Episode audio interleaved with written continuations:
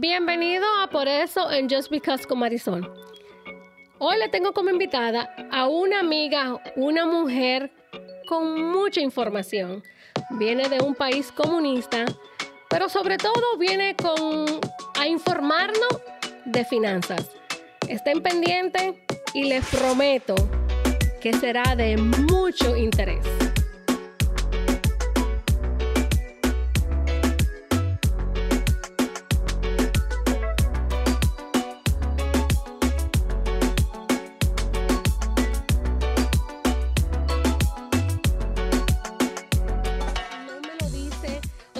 Te, como decimos nosotros los latinos, no lo chismotea con otras personas.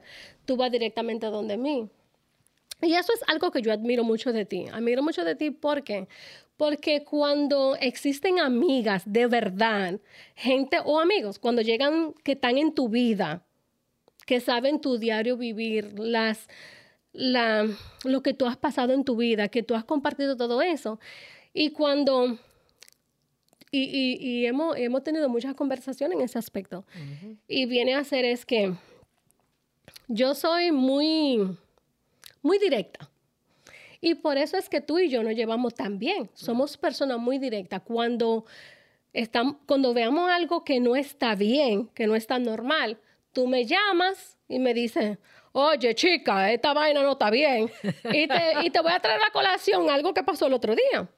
Yo subí una foto en, en, mi, en, mi, en mi WhatsApp. en WhatsApp, en el perfil mío de WhatsApp, tú de repente me llamas y me dices, oye, chica, baja esa foto. Esa foto no está para ti porque tú eres una mujer, tú eres una empresaria. Exacto. Tú eres que sé qué. Entonces yo dije, pero ¿por qué? Esa foto yo la encuentro que está bonita, esa foto está sexy. Y tú me dijiste, no, esa foto no es para un perfil de WhatsApp porque ahí la ve mucha gente. Yes, y pueden- Yo te respeté tanto eso. ¿Por qué? Porque tú viste que, o sea, viste más allá de mí. Yo, para mí, personalmente entendí que era una foto normal. Eh, era una foto muy provocativa, obvio. La encontré hermosa. Y es hermosa. Es hermosa, porque yo soy hermosa. Eh, esa es mi autoestima. Pero como amiga me dejaste saber que como profesional no estaba bien. Y eso yo te respeto. Te respeto porque los amigos de verdad Siempre no van a son, ver por los amigos. no son los amigos que están en un trago, en un bonche, en una vaina, sino los amigos que ven lo que tú no estás viendo. Y eso yo te lo respeto. Y tú sabes que lo hago con amor porque te quiero y te aprecio mucho. Tú eres, como yo siempre he dicho, tú eres mi hermana. Te quiero, te quiero y te adoro. Eh, eso es recíproco. Eh, vamos, vamos, yo quiero, yo quiero, mira, tú tienes una historia. Yo digo que en cada persona hay una historia que contar. En cada ser humano hay una historia que contar. Tú tienes una, una historia hermosa Gracias. porque viene de un vínculo familiar. Yo personalmente vengo de un vínculo familiar donde mi papá y mi mamá, la muerte los separó 52 años después. Tuvieron 14 hijos, eh, que casi ya eso, tú no escuchas esa vaina. Pero fueron unos papás que me dieron lo que yo entendía que era una educación normal. Yo sí, yo entendí que yo podía... Una vez yo le dije a mi papá, y quizá no, no, no es que me arrepiento, pero sí le dije a mi papá un día, yo jamás criaría a mis hijos como tú me criaste a mí. Pero no era la educación de la casa, a lo contrario, yo tuve una educación, yo tuve, un- yo tuve una infancia hermosa, hermosa, pero sí faltaba algo, faltaba confianza.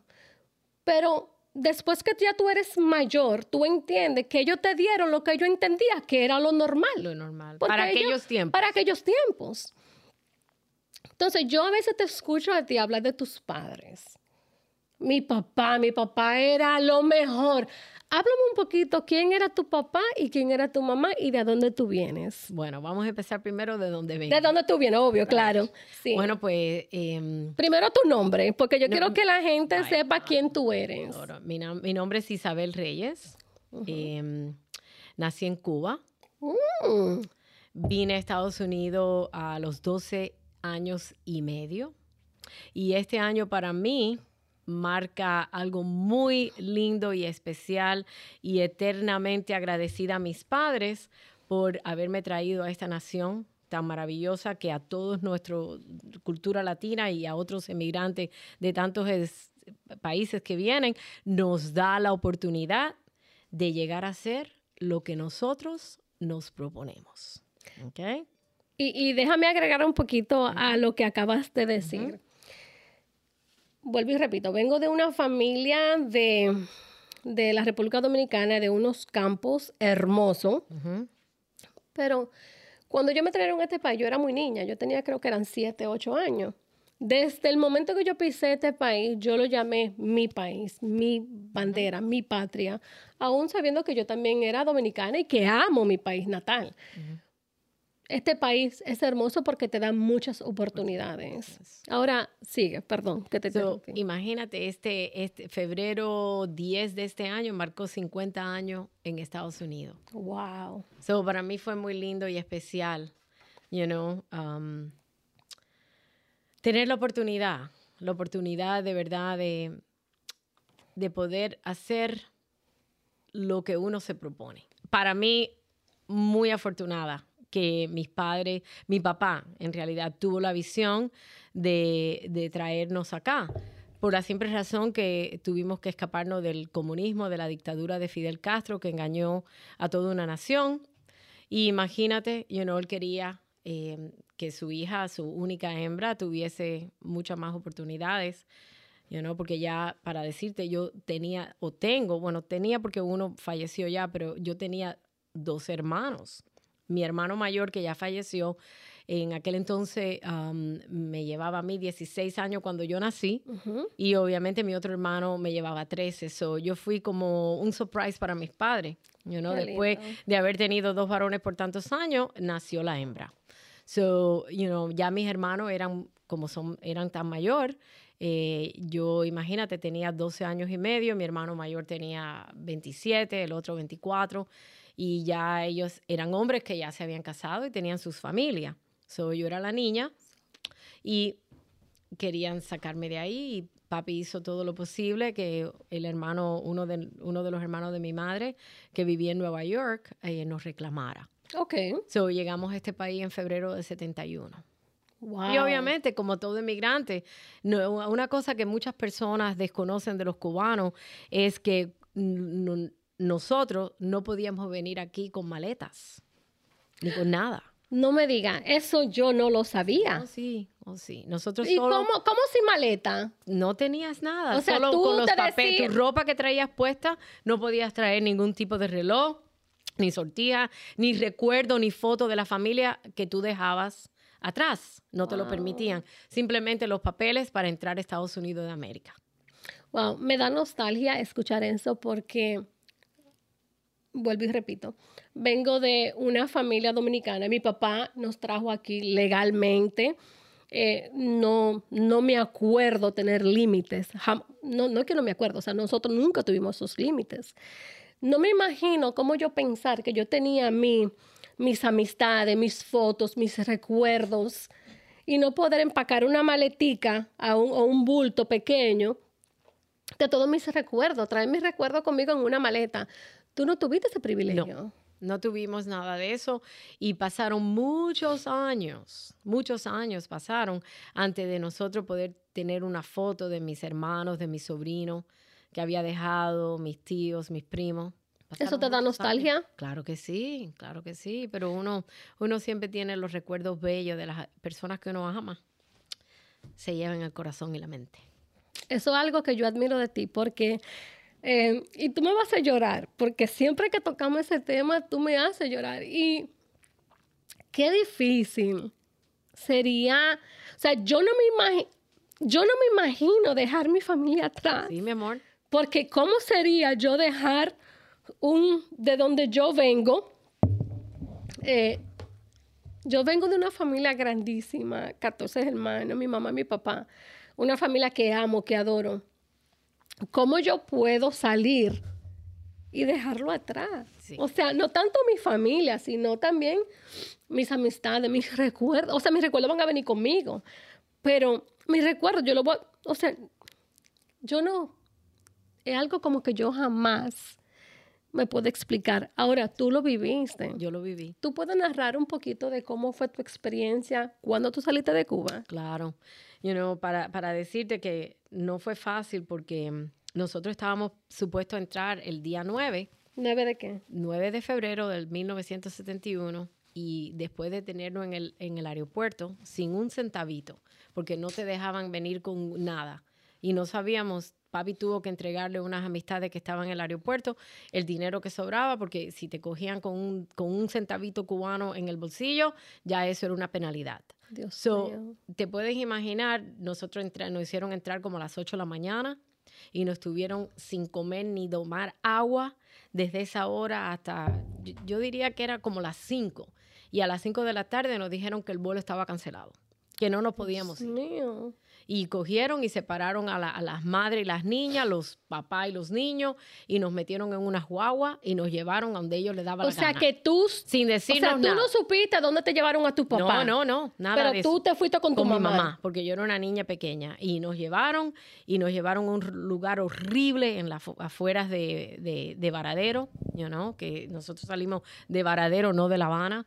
Y mm, eh, los, los militares fueron muy, muy, muy groseros y les dijeron, eh, nos llevaron unos campamentos llenos de, de cucarachas, eh, donde habían camas de esas que son doble, Bunk beds. bunk beds. Nos llevaron y les dijeron a la, a la señora, mañana venimos a las 5 de la mañana a buscarla y ustedes tienen que limpiar esto y si no está limpio nadie se va. Y la última cena que yo tuve en Cuba fue sardina, arroz sucio y tomates verdes. Esa fue mi, mi recuerdo. Yo tenía 12 años y medio, nunca en mi vida se me va a olvidar.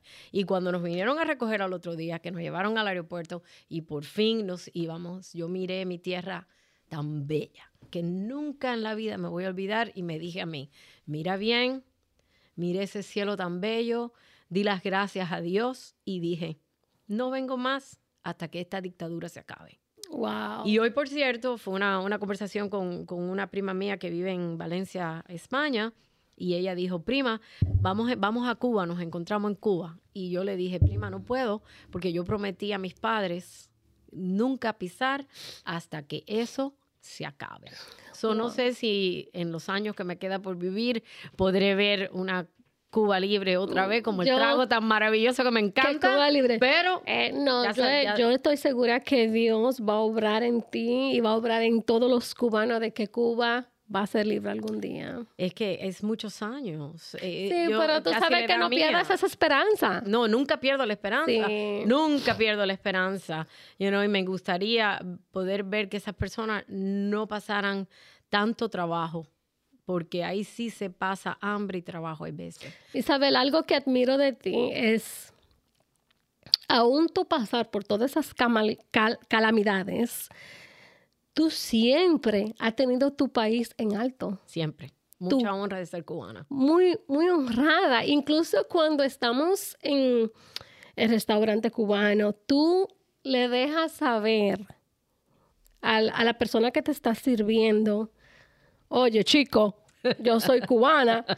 y eso para mí, o sea, yo, yo vivo eso de ti. Tú eres tan patriótica, tan Siempre, patriótica. siempre, y eso es algo que yo amo, yo vivo de ti. Aparte de eso, yo también entiendo que yo admiro, admiro mucho eso de ti. Tú eres muy patriótica. Aún tú, ya teniendo 50 años en este país, un país maravilloso. Yo, la cual yo amo, adoro. Aquí se puede armar una guerra mañana y a mí me llaman que tú tienes que ir a servir y que tú tienes que ir a, a dar tiro y a dar golpe y a servir comida o lo que sea. Yo voy a estar ahí. Cuenta conmigo también. No. sí.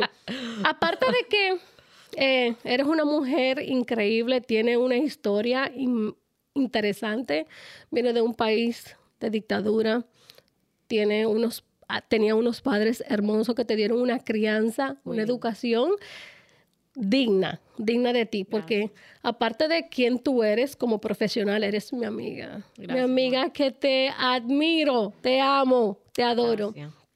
Y nunca te lo voy a dejar de decir. Gracias, mi amor. Eh, también yo sé que tú tienes una, una historia donde... Una historia profesional. Tú eras eh, Optician. optician en español. Em, dueña de óptica, dueña de un Vision Center. Una, un centro de visión. O sea, tú hacías los lentes, le hacías los exámenes de visión a los pacientes. No, yo no hacía examen de visión. ¿Qué era yo lo que tú era dueña de la óptica y hacía los espejuelos. O sea, que los médicos te mandaban la receta, y tú hacías la receta para los lentes y eh, los pacientes escogían. Eh, yo lo ayudaba a escoger. ah, chula, porque tú eres muy. Yo los ayudaba. eso, sí. Sí, mira, hablando Eres muy de eso- fashionista en eso. Hablando de eso, em, gracias a mis padres, you know, em, tuve la oportunidad de hacerme profesional y ellos me dieron una crianza muy bella. Estoy muy, muy agradecida a Dios y a ellos. Soy, soy la mujer que soy por ellos. Um, están en el cielo escuchándome. Anyway, so, No me em, haga llorar otra vez. Estu- ¿oíste? estudié, me estudié, fui a college, me estudié, me gradué y aprendí mucho antes de abrir mi negocio. Tuve la oportunidad de abrir mi, primer, mi primera óptica en el septiembre del 85 en West New York. Mi óptica se llamaba Easy Optics. You know, de, no por nada, pero fue un éxito de enseguida de, de que lo hice, de, la, que la- de que lancé el negocio. Y a los tres meses y medio tuve la oportunidad de abrir en, en la ciudad de Clifton, en, Nue- en Nueva Jersey. O sea, que tú tenías dos oficinas. Ajá, sí. Em, tuve la, el privilegio de servir a la comunidad hispana desde el 1984 hasta el 2006, que algo que vamos a conversar en un ratito, you know, algo pasó en, en la vida mía y en la vida de mi familia que me hizo eh, reflexionar y a la misma vez necesitaba tiempo para mí. You know, um, tuvimos la pérdida de un ser amado muy... ¿Quién era esa persona para ti? Mi sobrino, yo era su tía abuela, el hijo de mi sobrina, ese era mi bebé, el bebé que nunca traje al mundo. You know, y eso nos cambió la vida para todo. So, Yo, yo- déjame, déjame agregarte algo. Para ser madre no hay que parir. no, no hay. No hay que parir. Tú tienes simplemente tener a alguien ha llegado a ti donde tú tienes una responsabilidad con esa persona, con ese ser humano. Aún esa persona teniendo sus papás y sus mamás, o sea, su papá y su mamá, perdón, y viene tú y entra a su vida y ya tú desempeñas un papel tan importante como su mamá. Sí, Y, y me imagino que ese fue el caso tuyo. sí, sí. Háblame un poquito de eso. Sí, sí, te voy a hablar de él. So, you know, tuve el privilegio de servir a la comunidad hispana, you know, de Patterson, de Clifton, de Passaic, de West New York, North Bergen, Union City, Jersey City. Tenía también personas que venían hasta de otros países a hacerse lente conmigo. So, tuve esa dicha, you know. ¿Y, ¿Y cuándo fue el momento que tú dejaste de hacer eso? Bueno, pues um, después del, en el 1996, em, un doctor que me refería a muchos pacientes a mí, él decidió ah, vender su práctica y el próximo doctor que venía quería la óptica. So, you know, como yo no iba a permitir que alguien quitara, me quitara a mí la oportunidad de seguir ejerciendo, so, mudé mi óptica de, de Clifton a Passaic, en la Jefferson. Y el, el- el único... eh, Passaic, New Jersey. Passaic, New Jersey. El único problema fue que cambié el nombre a Eyes on You Vision Center. Son muchas nombre muy- personas. Sí, bien, muy, muy lindo el nombre, pero muchos de, los de los pacientes que venían a mí, muchas personas eh, perdieron contacto conmigo. Pero después, con los años, vinieron, vini- me encontraron. Pero So- ¿quién se puede olvidar de ti? Ah, Isabel gracias, Reyes. Gracias, gracias. So, Jamás. Estuve en, en Passaic por 10 años. En un pueblo que amo y a cada rato tengo la oportunidad de ir. Y hay veces que me topo a personas también en el pueblo y siempre me preguntan, Doña, ¿cómo le extrañamos? ¿Dónde está? You know, Y entonces les explico que de esa profesión me retiré, pero tengo otra profesión porque ahora voy a hablar en un ratito de eso, pero en, cuando pasó la muerte de- del niño, que fue una muerte de, en- de accidente. Un Un, accidente accidente, de, de automovilista, ¿ya? You know, eh, eso a todos los miembros de, de mi familia nos impactó mucho. ¿Por qué a ti te afectó más y te volviste tan vulnera- vulnerable Porque, a esa pérdida? porque imagínate, Marisol, una persona de 18 años que está empezando su vida, una cosa así es inexplica- inexplicable. Em, you know, yo soy una persona que creo en Dios ciegamente y en Jesucristo y nunca en mi vida voy a cuestionar por qué eso pasa. You know, porque Dios tiene el poder de traernos aquí y llevarnos con Él cuando Él gusta, pero no es, no es, yo no le deseo ese dolor a nadie, porque perder un hijo, y él era como un bebé para mí, el hijo que no tuve, es, um, te, tú te vuelves loca y a la gente tienes que darle una cara de sonrisa y todo eso. Déjame corregirte, no loca. Yo, yo, yo entiendo que no fue loca. Tú te volviste muy vulnerable porque era un amor, un amor indescriptible. Tú tenías un amor, un hijo, y vuelvo y repito, para tú sentir ese amor de madre no tienes que parir un muchacho. No, es verdad. No tienes que dar a luz a un bebé. Tú lo sentías tuyo porque tú tuviste mucha, mucha experiencia vivida con él. Pero algo Así mismo. Nadie te puede quitar eso. es No, eso no, eso son es, eso es para siempre. para siempre. Y son no hay, no hay un segundo, no hay un segundo ni un, ni un minuto de mi vida que no tenga yo a él presente y a mis padres que también se han ido y a todos los miembros de mi, de mi familia que ya se han ido. Ya. Eh, aparte de la óptica, tú eh, comenzaste, hiciste un cambio radical y dijiste, eh, me volví vulnerable, no puedo seguir con la óptica por X razón. Ahora yo, Necesito Es- tiempo para mí, porque todo ser humano y todo profesional, hay veces que debe de coger un tiempecito para ellos. Hablando de eso, te voy a, te voy a hacer este comentario que lo he visto con muchas personas y muchos profesionales, ¿ok? Y más muchos doctores. Yo siempre he, he pensado que llega el momento de un, de un profesional que debe de sentarse y reflexionar en su vida. Porque el momento que tú no le puedes dar lo mejor de ti y de tu profesión a esas personas que creen en ti y vienen y te necesitan a ti por el servicio que le estás ofreciendo, debe la persona de decir, si ya me harté de lo que estoy haciendo y esta profesión no me llena y solo estás ahí por ganar dinero, tú no le estás dando a nadie lo mejor que le puedes dar como ser humano. wow, Y, y te voy a decir que a mí ese, eso, yo cogí tiempo para mí. Tu- duró como maybe casi tres años que tuve tiempo para mí y también para dedicarle mucho tiempo a mi madre y a una relación nueva que yo también había empezado en ese tiempo. Em, fue muy bonito haber estado con mi madre, darle tanto de mí, mucho, mucho tiempo a ella, porque no trabajaba, tenía ese tiempo para... Y yo estoy saber. segura que donde tu mamá se encuentra, que es en el cielo, obvio, eh, está mirando y, y dejándote saber lo excelente hija que fuiste, porque lo viví contigo. Gracias. Viví esos momentos contigo porque siempre estuviste pendiente de ella. Siempre, siempre. Fuiste una excelente hija. Será mi reina. Entonces, Isabel, ¿cuándo tú en esos tres años te miras al espejo, me imagino, y te dices, basta, ya, llegó el momento, déjame yo tirarme a la calle y dejar, dejar de saber allá afuera que yo aún existo? Bueno, pues. Cambiaste de, carre- de carrera, cambié de, profesión. Cambié Wow. de profesión, sí, a los, a los 48, 49 años de edad. Ok, que muchas personas creen que ya no pueden hacer nada. em, you know, yo lo hice mm, con, con la ayuda de Dios. Ok, con la ayuda de Dios. Obvio. sí, Porque claro.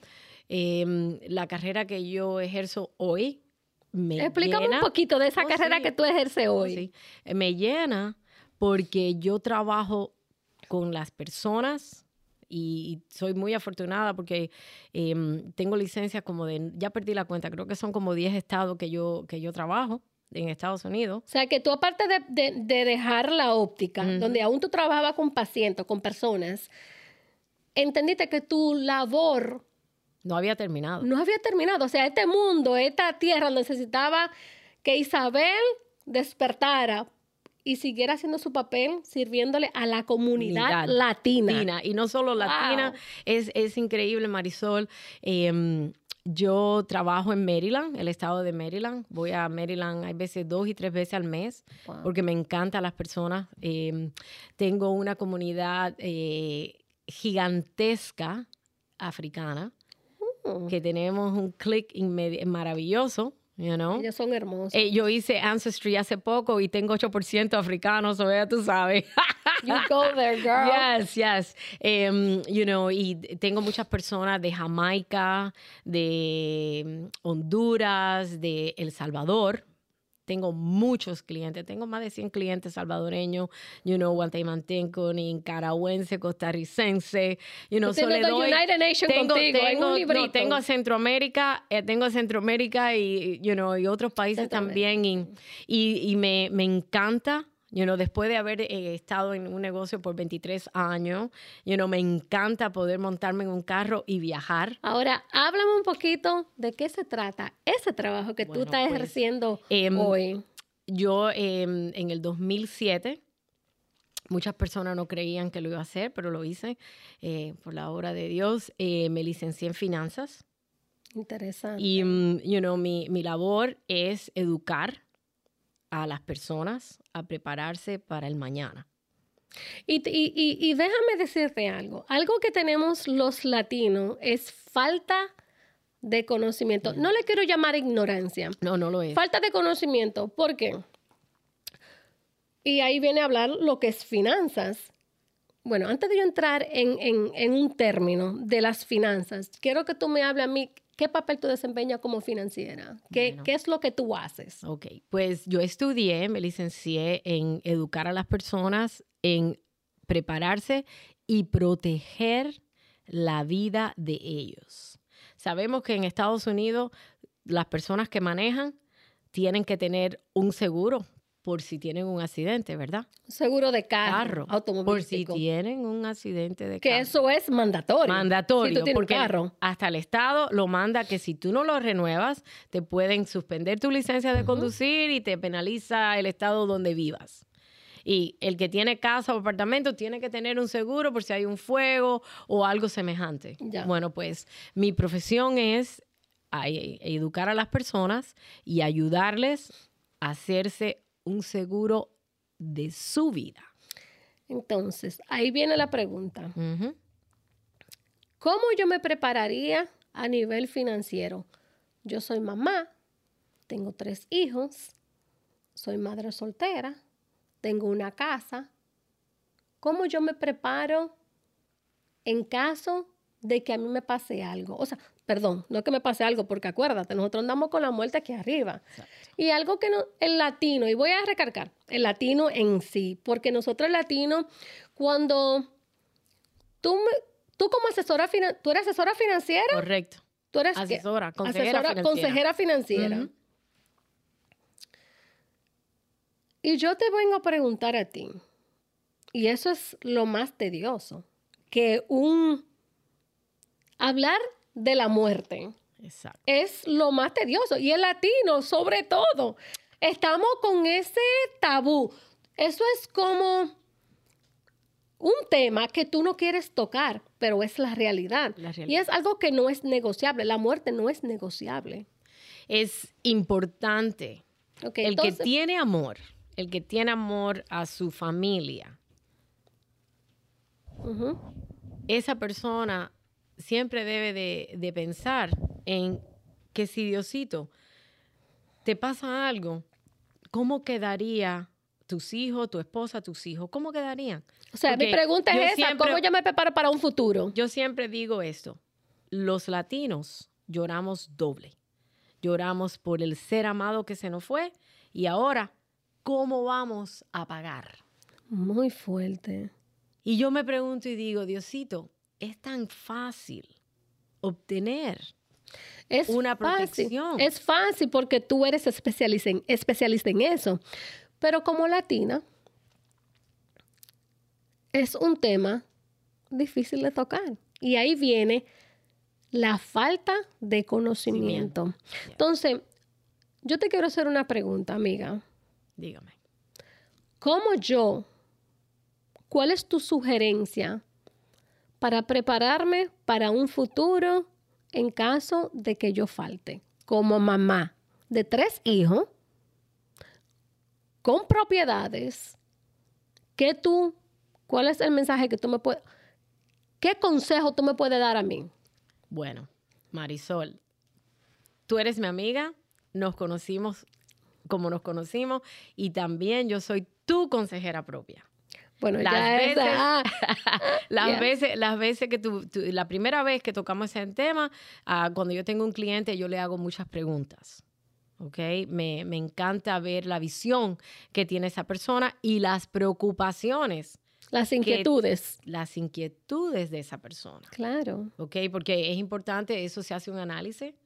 You know, Un análisis, un análisis financiero. Financiero, you know, Ok. porque hay que ver el presupuesto que la persona tiene. Obvio. Porque obviamente eh, los seguros de vida vienen en mucha categoría. Muy Eh, importante eso, categoría. O sea, Y ahí mucha viene, Yes, ahí viene la pregunta del millón. del millón, sí. Vamos a decir que yo tengo un seguro término, creo que así es que se llama en español, En español, sí. y un seguro, eh, ¿cuál es el otro que se llama en Cash inglés? value. Cash value, que viene siendo en español. Ujú. ¿Cuál, ¿Cómo se llama en español? Acumulación. Acumulación de dinero. de dinero. Ujú. Háblame un poquito de la diferencia de esos dos seguros. ¿Y por qué te pregunto? Porque yo viví esa experiencia. Yo gasté un dineral en seguro de vida término. Y cuando yo te conozco, tú me hablas a mí de la diferencia entre estos dos seguros y tú me dices, Marisol, tú lo que estás gastando tu dinero. Cuando tu póliza se termine, se expire, ¿dónde fue mi dinero? Que yo pagué por 15, 20 años. Se pierde todo. Se pierde, al menos que yo me muera. Y esperando que yo no me muera, porque obvio. Se de un- pierde. de un millón de personas, 2% solo pueden cobrar un seguro de término. Entonces, háblame un poquito de lo que es una póliza de término. Eh, Vamos a term, hablar. Term policy y un cash value. Cuando yo me siento con mis clientes, lo primero que yo hago es educar Ujú. a ese cliente de la diferencia de todos los seguros que existen en el mercado. Basado a sus basado finanzas. En, en- su, En su ingreso. en su ingreso y, y Financiero. presupuesto. Pero es muy importante saber que, y esto es lo que yo me enfoco, de explicarle a las personas que los, los seguros de vida de término tienen expiración cuando más la persona lo necesita. ¿Ok? Y mm, eso es importante decírselo a todos los clientes y muchas personas, yo siempre digo, hay una gran diferencia entre uno que vende seguro y otro que es un consejero financiero, porque el trabajo de los dos debería educar, pero el que vende quiere hacer una venta rápida y ya. Y así no es. La realidad de la vida es que ese cliente que tienes al frente de ti quede satisfecho con la información que tú le estás ofreciendo y ser lo más honesto posible. Y eso es lo que falta. Y eso es falta de información cuando el asesor financiero no es honesto con su cliente. Correcto. Y yo lo viví, yo lo viví mucho. Eh, So, te sigo explicando. ah, perdón. Lo- lo- los seguros lo puedes comprar por 10 o puedes comprar por 15, 20, 15 qué? 25, 30 años. Años, ok. Y al final de eso ya la persona tiene 60 o 65 años, que es de verdad cuando lo necesita. Y ya no Eso se llama nada. la póliza que término. Ya no tiene nada. Error número uno. Error número uno. Porque todos necesitamos algo para el mañana. Algo que lo- la clase latina, ok, no se da cuenta es que todo el mundo dice, ah, yo me quiero ganar el loto. Pero ¿quién se gana el loto? Se puede, pero Se puede, pero es muy difícil ganarse el loto. 100 mil millones uno. Exacto. Y yo le pregunto siempre a muchas personas, le digo, ¿tú juegas el loto? Me dice, sí, sí, yo juego. Le digo, ¿y cuáles son las probabilidades de que te lo ganes? Y todo el mundo se queda callado entonces. Entonces, estamos... entonces, Perdón. entonces, yo le pregunto lo próximo, le digo, eh, al- siempre lo pregunto a los padres, porque hay veces que están los hijos que son jovencitos conmigo en la, en la consulta y le digo, ¿sabe usted que lo único que es seguro en la vida es la muerte? Eso no se negocia. Eso no se negocia. ¿Y sabe usted que usted le puede dejar una herencia garantizada a su hijo Y si te usted voy... hace una póliza de ¿Me vida? permite agregar ahí? Como latino. Yo vengo escuchando por años, por toda la vida, padres decir, yo a mis hijos no tengo que dejarle dinero, yo no tengo que dejar ninguna herencia, que trabajen. Y esa es la ignorancia más grande que hay en, en los latinos. Yo como madre, de tres hijos. Mis dos hijos casi, bueno, tengo un hijo profesional, tengo una hija que ya va llegando a ese nivel, viene ya va a ser médico pronto, de medicina. Tengo una de 12. Pero yo no me quiero morir mañana, o pasado, o en 10 años, y dejar a mis hijos con un legado. Exacto. Con un legado. Qué lindo, ¿eh? poder dejar a tus hijos. Mi madre, que en paz descanse, cuando ya ella tendría, tenía mucha edad, pero ella siempre me decía, mija, si tu padre hubiese conocido una persona como tú, tu papá no hubiera dejado dinero. Wow. Eso eran palabras de mi madre a cada rato cuando ella me escuchaba hablar por teléfono con clientes que me llamaban. Muy hermoso eso. Ahora, te pregunto, ¿cómo yo me puedo preparar a nivel monetario para un futuro? Bueno, importante Marisol, y esto siempre lo digo yo. Toda persona que trabaja debe de economizar 20% del salario anual para ahorrar dinero para el futuro. Y eso Nadie lo hace. Suena excelente. Nadie lo hace. Suena excelente como una asesora financiera. Suena excelente. Pero vamos a ser realistas. Exacto. Vamos a ser realistas, mi hermana. Yo digo siempre, si tú, si tú ganas dinero semanalmente, tú debes de ahorrarte 50 dólares. Y 50 dólares no son nada. No es nada. Eso es coffee de Dunkin' Donuts. Y, tienes razón. O de Starbucks. Pero el latino no, entiende eso. Y eso, de eso se trata esta conversación hoy. Se trata de educar. Educar. Acuérdense, 50 dólares yo lo gasto en cualquier vaina, en nada, nada. En nada. Entonces, ¿por qué no coger esos 50 dólares, llamar a una persona como tú que te puede educar, prepararte para un futuro? Vamos a decir que faltas, te mueres, pero tú tienes tres hijos, mi hermana. No lo puedes dejar. Mi hermano. No lo puedes dejar en el aire, no debes de dejar. Y ahí vienen las dos preocupaciones que tú dijiste al principio no tengo dinero, se me, se me, fue mi ser querido, pero me dejó sin dinero y con problemas, ni para enterrarlo. Así mismo. Así mismo. Para yo calificar, vamos allá, vamos a entender, bueno, yo te llamo y te digo, Isabel, yo entendí que yo necesito un seguro de vida porque yo quiero dejar a mis hijos sin problema económico. Yo quiero dejarle una póliza de medio millón de dólares. ¿Cuál es el proceso que yo necesito hacer? Necesito examen médico, necesito estar en, salud excelente, eh, no puedo fumar, no, no bebo, eh, si, si tuve historial de cáncer.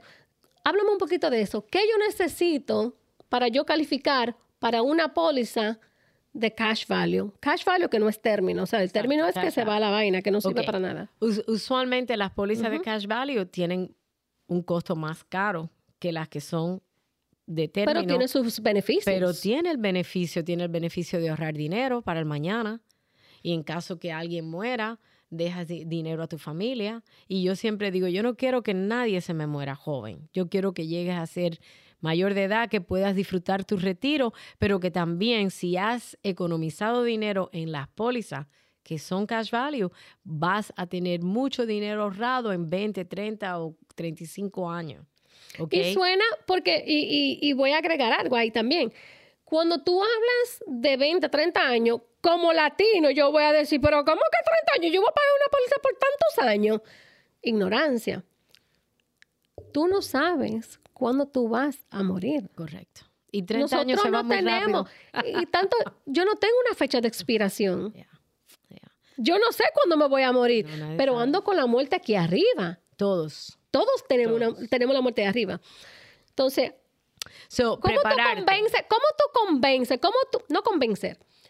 ¿Cómo tú te sientas con una familia latina a explicarle este proceso? Bueno, antes de responderte esa, te voy a terminar la otra Perdón, sí, sí, porque fue interesante. sí, cuando, Me emocioné. Cuando, cuando uno compra una póliza o va a comprar una póliza de vida, hay requisitos. Eh, depende el, el, death benefit que vayas, la cantidad de seguro que quieras comprar. El, total. Si son 500 mil dólares, you know, si tienes que, tienes que hacer examen médico. You know, pero si fuma, no hay problema. Hay personas que fuman y pueden obtener seguros de vida y uno se puede tomar ah, una copa de vino. Eso no te dice que eres alcohólico. Eh, you know, so sí hay manera de cualificar, ¿ok? Ahora bien, las personas que han sido operadas de, de- de órganos o de corazón o ha tenido cáncer, ya esas pólizas Hay límites. Hay límites, hay límites, pero sí existen y sí se puede conseguir, pero tienen sus, sus ah, requisitos, que eso lo hago yo cuando me siento con la persona y, y veo y las precualifico. Entonces, Le voy a poder es- eh, explicar. ¿y cuáles son los requisitos? ¿Qué examen hay que hacerle a ese, a ese cliente que quiere tener una póliza, pero teniendo eh, problemas médicos preexistentes? Ok. Por, por ejemplo, si una persona ha sido ah, operada de corazón abierto, ok. Bueno, ya eso es crónico. right, right. Pero vamos a hablar. Una No, no, persona vamos- diabética. Vamos a hablar de. Di- Dime, ahora mismo un porcentaje altísimo de latinos tienen diabetes. Ningún problema. Ni, Hay hipertensión. hipertensión, eso no es nada. Ok, háblame un Mientras poquito que de sea eso. consol- co- controlada con medicamentos, las compañías de seguro te van a dar la póliza. Explícame, ¿qué examen se le hacen a esos Ninguno. pacientes? Si la póliza es menos de 50 mil, no tienes que hacer bueno, yo no quiero examen. 50 mil dólares, yo quiero medio millón de dólares. Bueno, si quieres medio millón de dólares, pues tienes que hacer un examen físico. ¿Y de qué el- consiste ese examen físico? Si, si es 500 mil, te van a hacer, depende la edad, dependiendo la edad. Si, si eres menos de 60, Vamos a hablar un poquito menos de, de- vamos a hablar de 50, 55, 50, 60, sí. va- vas a, hacer, a dar sangre y orina.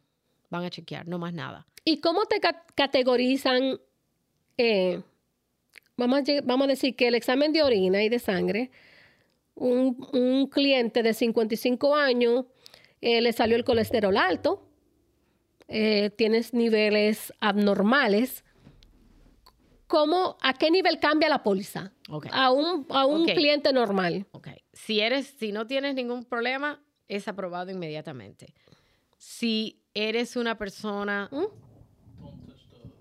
No, sorry. si, si eres una persona que, you know, tienes algunos problemas de Hipertenso, diabetes. diabetes, you know, vamos a usar un, un- un ejemplo. Vamos a decir que el costo de una persona que no tiene ningún tipo de salud es 100 dólares y ahora la persona tiene diabetes o es hipertenso, a lo mejor la compañía te cobre unos 15 o 20 dólares extra mensual. Ok, so eso depende de la salud y no lo decido yo Lo porque yo no soy el No, no, underwriter. no, no, eres eso va a una persona que es underwriter, que obviamente esas personas, you know, se han educado y ellos um, tienen todo ese conocimiento y una persona que estudia ese tipo de carrera no, no te va a decir el mismo día y el año que te vas a morir, pero sí tiene noción de cuántos años tú vas a durar. Increíble. Eso es increíble. Increíble. Ahora, también tenemos que recargar. Y espera, y- espera, te voy a perdón. explicar algo. Ellos clasifican, eh, te pueden dar Preferred Elite. Eso es la pregunta. Esa, esa sí. persona tiene larga vida. Elite. Larga vida. O sea, Elite, quiere elite. decir tú eres un Rolls Royce. Yes, yes. Preferred es el Mercedes. Mercedes-Benz. El Mercedes-Benz, you Ok. know. Eh, Standard. Viene siendo un Honda. Bien, no, no, nada. You know, puedes, puede ser un, un Lincoln. ¿Ok? Eso depende, pero esas personas estudian y saben cuántos años una persona más o menos va a durar. Increíble. Eh, te voy a decir, y te voy a, te voy a decir algo que yo ah, personalmente eh, tengo muchas pólizas de vida para mí. La he comprado eh, Personalmente tú tienes tus mío. pólizas. Muchas, muchas. Tengo en total seis, ¿ok? Y te voy a decir por qué. Em, cuando yo empecé, em, empecé poquito porque eso cuesta dinero y yo quiero ahorrar para mi retiro vía una póliza de vida. Pero cuando fui creciendo en mi carrera, eh, me di cuenta que tenía que comprar más para ahorrar más, forzarme tiene yo. más conocimiento. So, claro, yo, yo siempre digo, bueno, si me muero joven van a quedar ricos. Si, me, si duro como mi madre, que casi duró 96 años, pues voy a necesitar en mi dinero en mi vejez. So, Para tu retiro. Para mi retiro, yo tengo tres pólizas de vida que yo mando mucho dinero mensual, eh, pero es mi ahorro para mi retiro. Porque si compras el producto correcto, y eso es algo que el que quiera saber va a tener que llamar a Isabel Reyes. Yo con mucho gusto me siento y les explico. Muy Pero esto, en eso no se habla en, en esta conversación. Pero eso, eso, si tú compras el producto correcto, tú puedes tener un retiro maravilloso libre de impuestos. Libre de impuestos. Y eso ahí lo Ahí voy es a dejar. vamos a no, hablar. no, no, eso que me llamen, se sienten con Isabel Reyes y le enseño. porque pero cuando tú sí hablas es eso- poderoso. Eso es Interesante. poderoso, pero nadie lo sabe. Pero ¿a qué edad? No, no, espera, espera. ¿Sabes por qué nadie lo sabe, Marisol? ¿Por qué? Porque nadie pregunta y nadie lo explica. Y eso es lo que yo, lo que yo voy a hablar en, en, en próximamente. Y las compañías, Tú necesitas una persona como tú que sea honesta. Eso, eso. Y eso es lo que falta, honestidad, honestidad, en muy, este muy departamento. importante, Muy importante. Eh, vamos, vamos a cambiar un poquito más. Ya, ya entendemos que ten- hay, que hay que tener un- una póliza. Ya tú explicaste de lo que es la póliza términa y lo que es un cash value. Yo tengo mis papás Ujú, que tienen 75 años, 78 años. ujú. ¿Cómo yo le saco una póliza a mis padres para, vamos a ser realistas, porque es algo que tú no quieres hablar, pero mis papás están llegando a una edad términa, a una edad muy avanzada, donde yo como persona, como, como, como hija, me tengo que preparar para un arreglo fúnebre. Correcto. Muy buena ¿Qué pregunta. póliza tú me Muy puedes, buena pregunta. ¿Qué póliza tú me puedes preparar para mis padres que ya están a- una edad avanzada? ¿Qué tú me ofrecen? Te, te voy a explicar algo que es importante saber porque en la televisión hay mucha confusión. Sí, porque hay unos Mucha confusión. comerciales increíbles. Eh, los comerciales pueden confundir a las personas y dicen eh, pólizas de gastos fúnebres. En Estados Unidos de América no existe ninguna póliza que tenga un nombre, póliza para gastos fúnebres. Mm, Eso no es. muy interesante. Lo que es es un whole life policy con cash value, que es una póliza para el resto de tu vida que acumula dinero. Todos esos pagos que la persona hace mensual, cuando la póliza se pone vieja, estoy hablando de 8, 10, 9, 12 años, eso coge dinero. So, Pero yo si le puedo cliente- sacar una póliza a mi papá y mi mamá que tienen voy esa edad tan avanzada. Claro que sí, te voy a explicar. Por ejemplo, en, ese, en esa póliza, si la persona eh, tiene 75 años de edad, están pagando esa póliza. Y vamos a decir que después de 10 años, el cliente o la persona que está pagando dice, mira, yo no quiero más la póliza porque no la quiero. Bueno, pues ya han pasado 10 años, ese es- esos pagos que tú haces mensual, eso no se pierde. Ya la póliza ha cogido lo que le llamamos cash value, que ha cogido Valor. valor. Y a lo mejor tiene acumulado 4 mil o 4 mil 500 dólares, que si el cliente quiere cancelar, pues a- le dan ese dinero, ¿ok? Otra cosa muy importante. Las personas, que una persona, mira, a- a- eh, que estoy trabajando eh, con una señora que tiene 75 años de edad, eh, ellos son de Nigeria y todas esas personas quieren que le hagan su entierro en su patria. No se patria quieren quedar en. Estados Unidos. Yo lo viví y es Ok, exacto, fuerte. con tu Y madre. Y es muy, Muy, cos- muy costoso. costoso. Ok, so, por ejemplo, en este caso, el, el hijo le está comprando la póliza a la madre, va, es, fueron 30 mil dólares. Ok, so, eso es un whole life. Pero la razón por qué le dicen una póliza de gastos fúnebres es porque la persona está avanzada en edad y lo que estás comprando es poco para simplemente utilizar ese dinero para pagar los para ese propósito. fúnebres de, un- de un- de una persona. Interesante. Muy interesante. Ya. Ahora, Eso sí se puede, hasta los 85 años. hasta lo, esa era mi puedes- pregunta puedes, próxima. 85 ah, años. O sea, mi papá puede, yo, mi papá puede tener 84 y medio. Puedes hacerlo. Yo le paso con la esposa. Claro que sí. Ahora, Y hay otra compañía que lo es, lo deja hasta más alto, pero es muy costoso. una pregunta muy importante. Mi papá se murió. Y la preocupación más grande que, hay es dónde busco el dinero. Exacto. Pero me acuerdo que tengo una póliza. Te llamo. ¿Cuánto tiempo se coge para yo tener acceso a ese dinero? Pues mira, excelente pregunta. Yo a las personas que hacen ese tipo de póliza, que usualmente es poquito, de 20, 25 o 30 mil, ¿ok? Yo le digo, mire, cuando usted se muere ese ser amado, me llama por favor. Pero yo le voy a siempre recordar esto. Nunca en una funeraria, que es lo primero que le preguntan a las personas, es, ¿y usted tenía una póliza de vida? Nunca digas que lo tiene. Oh. Por la simple razón, te voy a explicar, que ellos inflan los precios. Oh, mira qué interesante. Inflan los precios. So, usted lo que hace es, usted no diga nada, no diga nada, deja que el director le dé el precio total y después dice, pensándolo bien, creo que sí hay una póliza de vida. Muy Porque importante esa con ese docu- información. claro, con ese documento vamos a usar la señora esta de que yo acabo de hacer, 30 mil dólares, ¿ok? Muchas veces la funeraria acepta eso como forma de pago. Y si los gastos fueron de 24 mil dólares, hay una diferencia de 6, el cual ellos te lo tienen que devolver porque ellos, Ellos- consiguen esa plata en 36 horas. 36 horas. ¿Y quiénes son ellos? O sea, La compañía de seguro, con el certificado de defunción, la compañía de seguro le hace un wire transfer. pero si tú eres la representante de esa familia, tú haces todas esas Yo gestiones. puedo hacer todo eso. En 10 días tienen la plata. Wow. Porque hay que hacer un claim. Isabel, te voy a hacer una pregunta muy sensible, muy íntima. ¿Cómo tú te sientes cuando tú recibes una llamada de una de tus clientas Que alguien haya fallecido. que hay, alguien de, de su familia haya, ha fallecido? Muy bueno, te voy a decir, Mari, obviamente, siempre digo, bueno, siento mucho tu pérdida, Obvio. you know, mucho tu pérdida, y a la misma vez no te preocupes que yo te voy a ayudar en todo lo que esté a mis manos, ¿ok?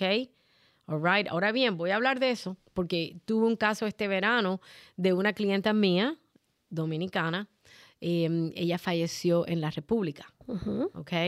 Y imagínate con este lío del cover y todo eso, eh, la compañía estaba exigiéndoles a la familia, all right, que le probaran muchas cosas, porque han habido personas que hacen papeles falsos para Fraude. cobrar fraude. Fraude. So, ellos, está- la compañía se estaba protegiendo de que no hubiese sido un fraude. So, sí, en ese caso se tardó como, como tres meses en la persona conseguir dinero porque hubieron mucho papeleo que hacerse. ¿Ok? Pero ¿sabes qué? Te voy a dar dos historias que son poderosas, basado en eso.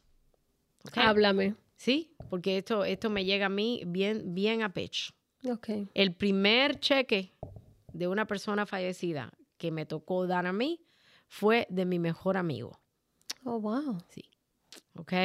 Um, y te voy a hacer esta historia para que tú veas que esto, esto los latinos deben de saberlo. Las personas deben educarse. Hay que estar estaba, consciente. estaba yo con uno de mis más amados. Julie, estás en el cielo, te amo. Estaba en su casa, él me invitó a quedarme en su casa en Miami. Estaba, él me hizo café, nos estábamos sentados tomando nuestro café. Y, you know, y yo no sé por qué le digo, Julie, ven acá, ya, ya, ya tú terminaste de pagar tu casa. Y dice, ay, Isa, si tú, su, tú supieras que eh, mi padre me regaló ah, como regalo de cumpleaños los últimos tres meses que yo debía en mi hipoteca. Le digo, wow. Y lo primero que él me salió de él fue, ¿y tú, bebita? Porque él siempre me decía, bebita. Dígole, no, yo todavía me quedan unos cuantos años, pero mira, si yo me muero, yo tengo tanto life insurance que mucha gente va a quedar rico. Y dice, life insurance, ¿qué es eso? Uh. Le digo, Julie, él tenía 60 años. Le digo, Julie, ¿tú no sabes lo que es un seguro de vida? Y dice, no, dime, ¿qué es lo que es eso? Dígole yo, mira, un seguro de vida es muy poderoso, porque si ni que Dios lo quiera, tú te mueres, tú le dejas a tus seres queridos un dinero para que ellos paguen tu gasto fúnebre, a lo mejor dejas cuenta de tarjeta de crédito, a lo mejor dejas tarjeta eh, y, unos biles de, de médico Impuestos. o, o cosas, uno nunca sabe, tu carro, you know, la familia no debe de perder nada de lo que tú has sudado trabajando, porque si no paga, tú sabes que los bancos enseguida vienen a quitarlo todo, ¿ok? Y hay una cosa muy importante que voy a hablar de tarjeta de crédito. Miren bien, mis latinos, miren bien. La gente, si tú no tienes casa, ¿ok? Tú no hay problema si tú no quieres. Si alguien se murió y dejó 10 mil dólares en tarjeta de crédito, ok, no hay problema. Pero si tú eres dueño de casa y tú tienes 10 mil, 5 mil, 3 mil, 2 mil, el dinero que tú debas en tarjeta de crédito y tú te moriste y esa casa estaba a nombre tuya, tú tienes que pagarle al banco ese dinero. Si no, te ponen un claim a tu casa. Y hasta que eso no se pague, no hacen el release. Un link que le ponen a la Un casa. link. Un link le ponen. ¿Ok?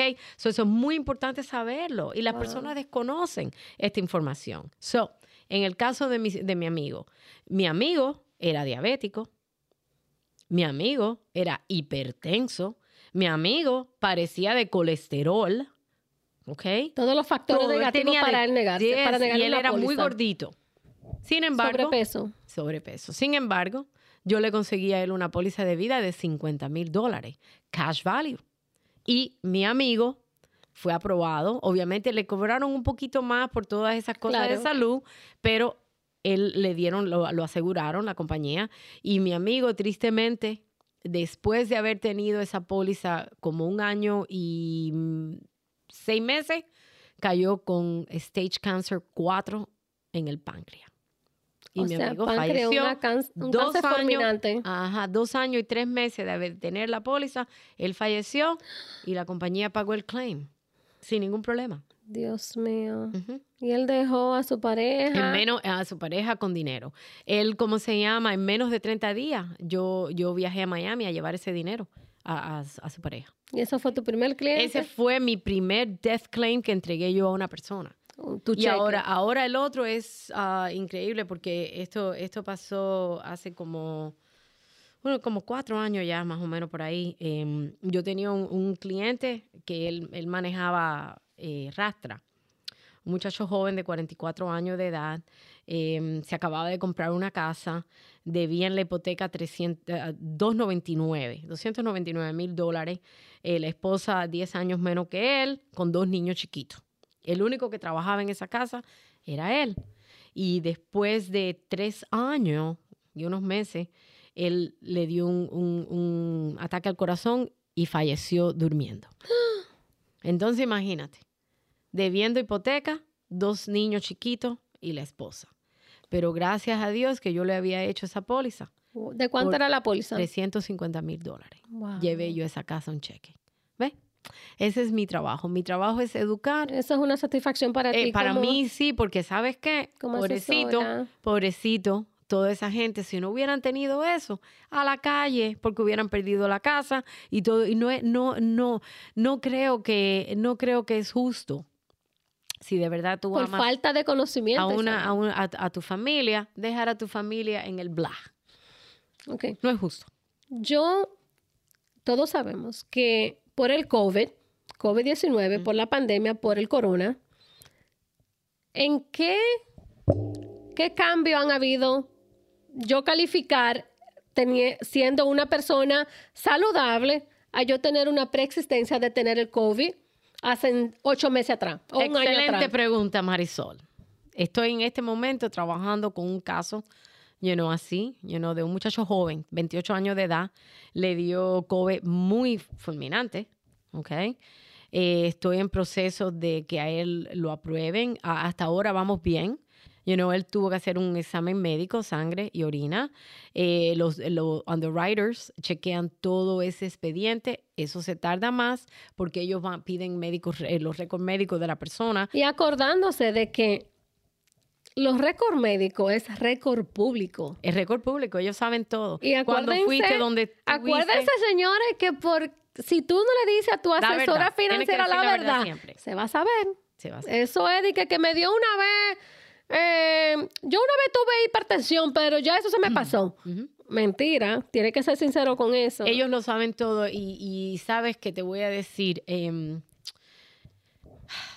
uno tiene que tener mucho cuidado cuando uno recibe medicinas, ¿ok? Una receta de un doctor. Porque hay veces que los doctores recetan medicina a personas que en realidad no lo necesitan y eso automáticamente reporta en el Bureau de, de, de medicina. de medicina en Estados Unidos y mi hermana. toda persona Mi hermana, que ese va a es otro aplicar- tema, ese es otro otro tema. tema. Toda persona que aplica para un seguro de vida corren ese expediente y ahí se sabe. Eso no se puede sí. mentir. Y hay muchas personas, yo no sé si es que le han comprado medicina para regalarle un amigo o pareja o primo, no sé, pero automáticamente hay récord de que están tomando medicina para diabetes y ellos no son diabéticos. Pero eso reporta ahí y no se puede mentir, hay que siempre decir la verdad, you know. Entonces, lo que tú me quieres dejar dicho es que un paciente con, en lo, antes de marzo con la, de la pandemia, era más fácil calificar para un seguro que un paciente que le dio el COVID. Ah, depende, Bueno, depende de la edad. explícanos, Depende la edad. La edad. Explícanos. Te voy a explicar. Porque, you know, ah, muchas personas que han tenido el COVID y le han, apli- le han aprobado. ¿Por qué? Porque se hicieron un examen médico y ven que la persona está bien, en buena condición. Ahora, si una persona tuvo el COVID y tuvo un tremendo problema con los pulmones, Y le dejó secuelas. y le dejó secuelas, ya estamos hablando de otra cosa. Hay veces que lo, que lo aprueban, pero el costo mensual es un poquito más. Porque yo tengo pacientes y tengo amistades que tienen una secuela donde lo mandan a su casa y están en un oxígeno, habla oxígeno. 24 horas. Y, doctor, ¿cuándo voy a dejar de usar el oxígeno? Bueno, hasta ahora, indefinido. Exacto. Dime, Esa entonces persona. ahora ese paciente o ese cliente para ti ya viene a cambiar Todo. Ya ese no va a poder obtener Ya entra a 500 otra mil, categoría. Otra categoría total. Ese no va a poder obtener un seguro de 100 mil dólares. No. jamás. Entonces Eso vamos a jamás. entrar Eso, como un seguro 25 mil dólares para un- probablemente. arreglo fúnebre. Wow. Ahora, muy importante saber, you know, um, tú, tú puedes comprar 25 mil dólares de esta compañía, pero hay otra compañía que te puede ofrecer también O sea, que yo 25,000. puedo So, tener puedes obtener tres más de pólizas, Tres o cuatro, o sea, tres diferentes pólizas con tres diferentes compañías, pero tú te encargas de eso. Correcto. O sea, que no hay ningún conflicto. No hay ningún conflicto. Puedes comprar. Yo tengo seis. Tengo Ya. seis para mí. Isabel Reyes, vamos a hablar de anualidad. Ok, de Yo retiros. tengo retiros. Yo tengo en un 401k 275 mil dólares, que no está haciendo nada ahí. ¿Cómo yo, qué hago yo con ese dinero en un 401k? ¿Qué tú me aconsejas? ¿Es, es preferible yo mandar, eh, abrir una cuenta de mo- mover ese dinero a una anualidad? ¿Y cuál es la diferencia entre un 401k, que viene siendo un 401k, a una anualidad? Ok, vamos a hablar de eso. Ok. Número uno. En Estados Unidos de América, todo empleado que trabaja que le ofrecen ese tipo de ahorro, que viene siendo el 401k o el 401k, que le ofrece el, em- el empleo de uno, le ofrece ahorrar para el retiro. Hay una ley que esa persona no lo dejan tocar esa plata hasta después de los 59 y medio. Eso quiere decir, no lo puedes mover de tu compañía únicamente o cumpla 59 y medio o te vayas Vamos de a decir- ese trabajo. Vamos a decir que yo tengo 50, yo tengo 50 puedes, años. no a mí no me importa decir que tengo 50, estoy fabulosa. Pero tengo 50 años, yo tengo 270 mil dólares en un 401k, Ujú. pero lo quiero mover a una anualidad. ¿Por Tú- cuántos años yo lo puedo mover sin que me afecten? O sea, que sí que yo no pierda dinero. El trabajo tuyo, como tienes 50 nada más, no te va a dejar moverlo. Porque estás trabajando en esa compañía y todavía no No, me tienes- deja moverlo. Uh, no sé. ¿Cuándo yo puedo mover ese dinero? ¿Dejando de trabajar para esa compañía? O tener 59 y medio. Vamos a, dejar- vamos a decir que yo dejé de trabajar para esa compañía, pero, Pero tengo lo ese dinero. Lo dejé. Ok. Me moví para Ahí otro es trabajo. Cuando te debes de sentar con una consejera financiera como yo, porque yo te voy a dar opciones de cre- seguir creciendo tu dinero, pero nunca perder. Háblame de eso. Vamos a hablar de eso. El, todo lo que son retiros, ok, que son ofrecidos por trabajo o la persona que quiera hacer su propio retiro para algún día, para el mañana. Bueno, vamos a hablar de eso. Número uno, si trabajas en una empresa, eso se llama 401k. Si eres independiente, que en tu trabajo no ofrecen nada y Yo tú soy quieres abrirlo, independiente. se llama IRA. IRA. Ira. Independent Retirement Account. Eso se puede abrir en un banco, se puede abrir en, en cualquier casa financiera. ¿ok? Pero tiene la misma regla que el 401k. Lo mismo. Si, si eres un dueño de negocio y tú quieres hacerlo por tu cuenta, tiene otro nombre, se llama ZEP, ¿ok? Pero es lo mismo. Suena muy complicado todo no, eso. no, no es complicado, no es ZEP. Sí, ahí es que viene tú a explicarnos de que Bueno, uno- voy a explicar todo al final. te vamos a llamar a mi casa si- para que si- tú me Si eres maestra, si eres maestra y tú en tu trabajo estás guardando, se llama 4, 01K. 403B. Oh. ¿ok? Es lo mismo. Si trabajas, eres policía o tú trabajas para el municipio de donde vive, eso se llama 457. Son códigos, todo eso son códigos del IRS, ¿ok? que le permite a una persona, a un individuo, guardar dinero todos los meses para algún día, para algún día cuando te retire, tener algún dinero ahorrado. Pero con todos esos programas, acuérdate que no, no, no, la persona que lo abre es, no, es, no has pagado, estás exento de tax mientras que estés contribuyendo. Ok, eso quiere decir, voy a dar un ejemplo fácil para que la gente me sí, siga. Sí, porque suena como confuso. Que yo gano 50 mil dólares al año. Y en el trabajo le dicen a las personas, están matching 4%. Matching viene Matching siendo... que te, ellos, el trabajo tuyo te da una regalía de 4% del total que tú vayas a tú le mandas X cantidad. Del total que tú le vayas a contribuir. So, voy a hacer un ejemplo. El empleado dice, oh, me están dando 4% de, de, mi, de mi salario, son 50 mil dólares. Ah, pues entonces quiere decir que yo puedo ahorrar ahí uh, 4 mil dólares. Right? Ok. So, el, el, el, trabajo le está matching 4%, 4%, el cual no existe hoy en día, eso era antes, ahora es 2%. So, vamos a hacer la, cuenta fácil. 2% del trabajo, entonces el empleado dice, bueno, pues yo voy a poner 2%. So, quiere decir que, que todo, todo, todos los años yo estoy guardando 4 mil dólares para mi retiro. Al año. Al año. So, cuando la persona va a hacer los taxes, ellos te cobran tax en 46 mil, no en 50. Porque eso oh. no está pagando, tú no pagas tax mientras que estás en todos esos años Pero sí, pero sí te sacan impuestos cuando tú quieres accesar ese dinero. Que sí. So, lo que pasa es que durante el 20, 30, 35, 40 años que la persona contribuye, esa plata crece, pero nunca ha sido taxeada. Ok. So, ahora el cliente tiene 200, ¿cuánto tú decías? 270 mil 270 mil dólares. Son muchos cuartos. Que nunca, nunca, sí, eso es muchos cuartos. nunca, nunca ha pagado tax. Dominicano. Oye, eso, eso es mucho dinero. Ahora el cliente ya se retira y dice, bueno, ahora yo quiero mi plata. ¿A los cuántos años yo puedo accesar mi 200? Después, de los 59 y medio o esperar a los 65 o 67 que te retire. Explícame un poquito. para no confundir a nadie. Sí, porque suena mucho número. Imagínate, 270 mil dólares.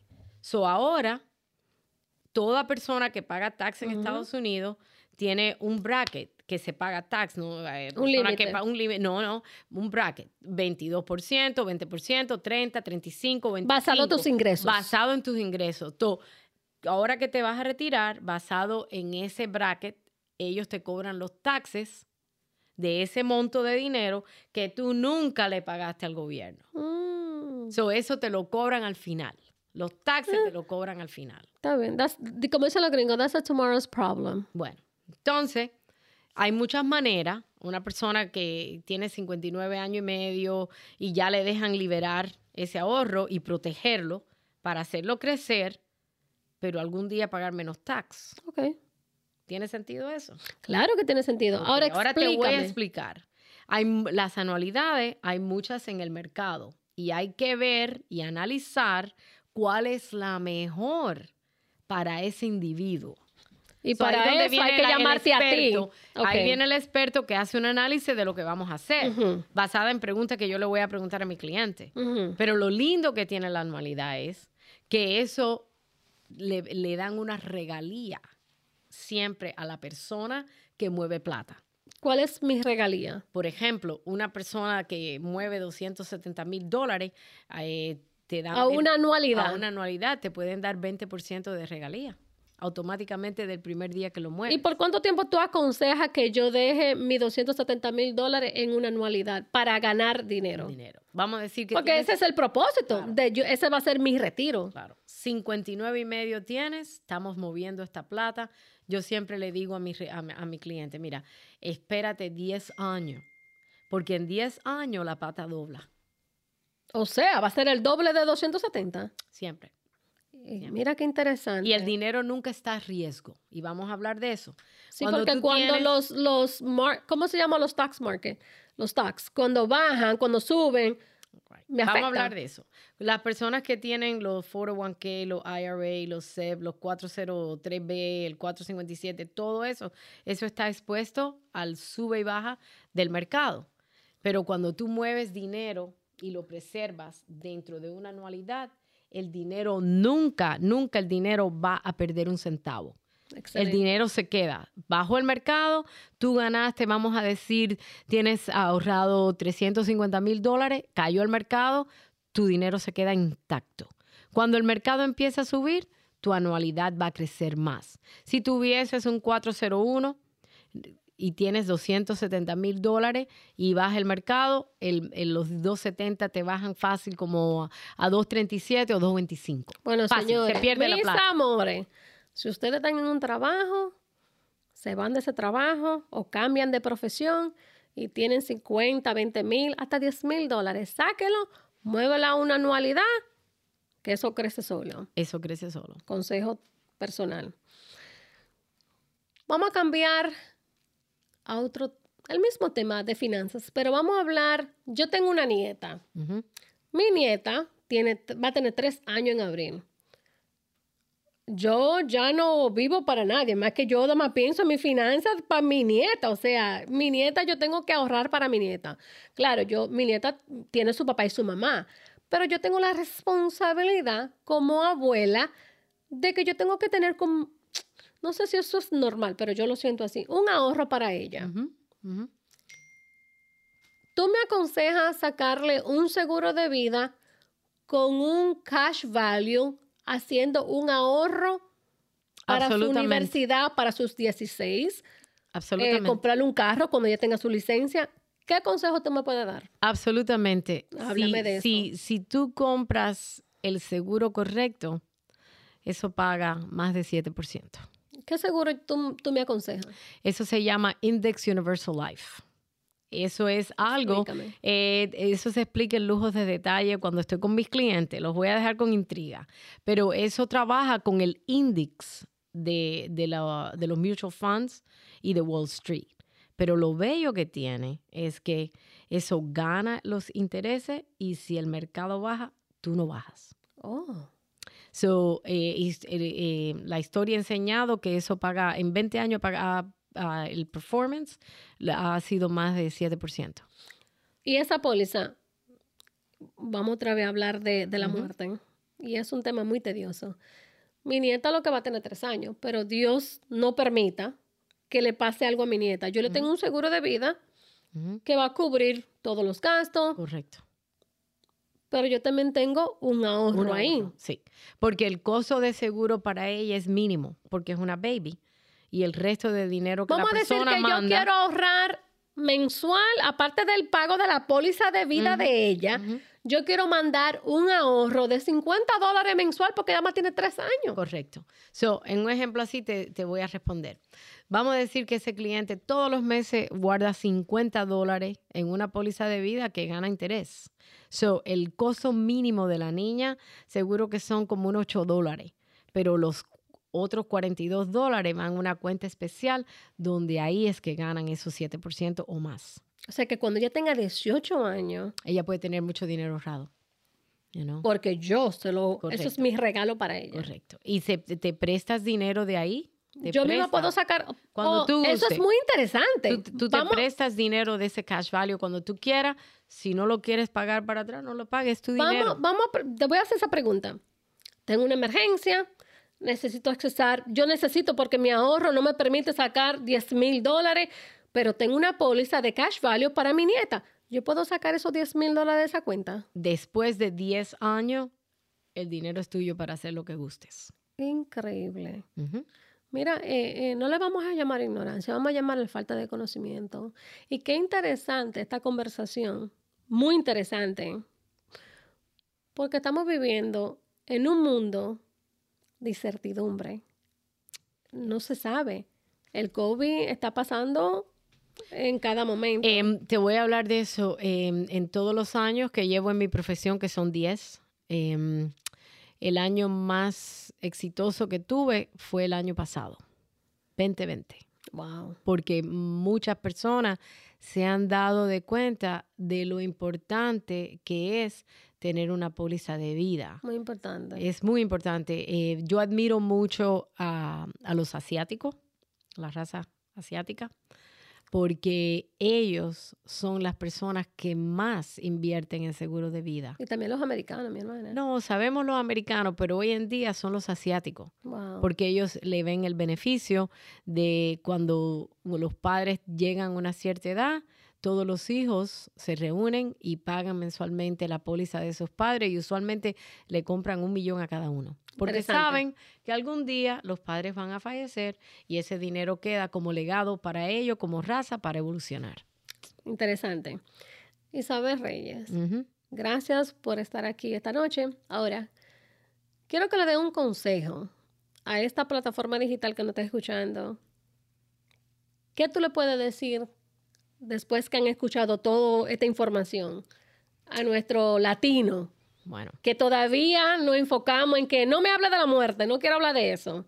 Okay. ¿Qué consejo le puede dar? Ok, antes que nada, quiero, quiero darte las gracias por haber pensado en mí y haberme invitado a compartir este rato. Tú, eres, tú tienes mucha, mucha, información. Gracias por haber you know, estado aquí con, contigo y you know, dar toda esta información a, a mis amados latinos que para mí es muy importante que ellos aprendan y se eduquen porque fue algo que mis padres no tuvieron esa oportunidad, Marisol, no la tuvieron. You no conocieron a nadie que les supiese educar de, de tener una póliza de vida.